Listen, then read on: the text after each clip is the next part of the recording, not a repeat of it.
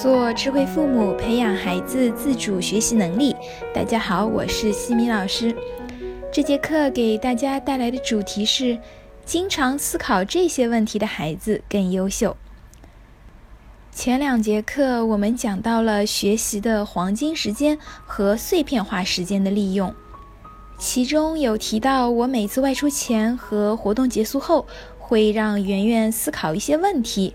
今天呢，我来就和大家分享一下这些问题。我分成了五个时间段，分别是每次外出活动前、每次外出活动后、每次写周末家庭备忘录之前、每次自主时间开始前、每天睡觉之前。我把这些问题打印了两份，贴在卡片上，一份呢放在圆圆的书桌前，另一份是随身携带。这些内容呢，是我和圆圆一起探讨所整理的，可以供大家参考。大家呢，也可以根据自己的实际情况来进行调整。第一，每次外出活动前，我要思考这些问题。问题一：外出活动的时间、地点和主题内容分别是什么？问题二：坐几路地铁几号线过去？路上时间多久？我要几点出发？问题三：今天是否有两场活动？中间换乘线路也查好了吗？问题四：查好的线路需要写在纸上吗？这张纸带了吗？问题五：路上的时间我打算如何利用？需要带上哪些东西？问题六：活动地点我们有时间写作业吗？需要带上哪些作业和文具？问题七：需要带水壶吗？外面下雨吗？有垃圾要倒吗？问题八：对于活动主题，我有哪些好奇想了解的吗？第二，每次外出活动结束后，我要思考这些问题。问题一：离开活动地点前，我携带的物品都带齐了吗？问题二：坐几路或者地铁几号线回去？路上时间多久？现在几点？到家几点？问题三：查好的线路的纸还找得到吗？我找不到怎么办？问题四：分享一下今天的活动内容及收获吧。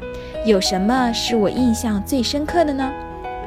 问题五：今天的活动我哪些地方是表现优异的？哪些地方是可以改进的？问题六：回来路上的时间我打算如何利用？带的书都读完背完了吗？问题七，我还剩下多少家庭作业没有完成？问题八，等回到家后，我打算如何安排时间？第三，每次写周末家庭备忘录之前，我要思考这些问题。问题一，前一天家庭备忘录上的作业是不是都做完了？没做完的怎么办？问题二。今天的外出活动时间长不长？家庭作业应该是多做还是少做？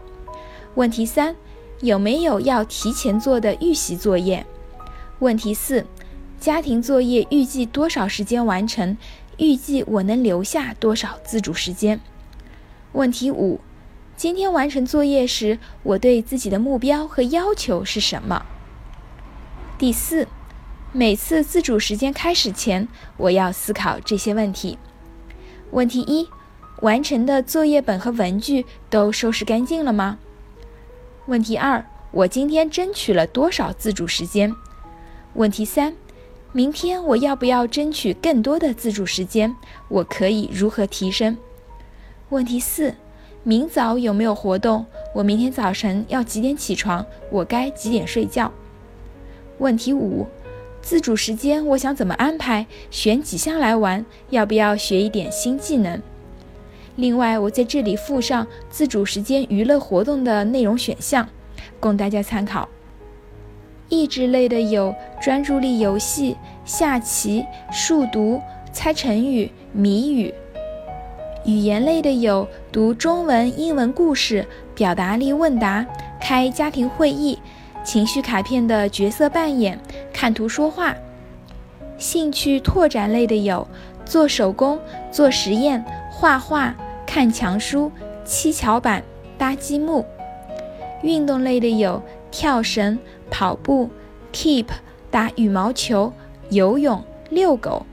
电视以及线上的有看动画片、听故事、中国诗词大会、啊哈 school 去配音。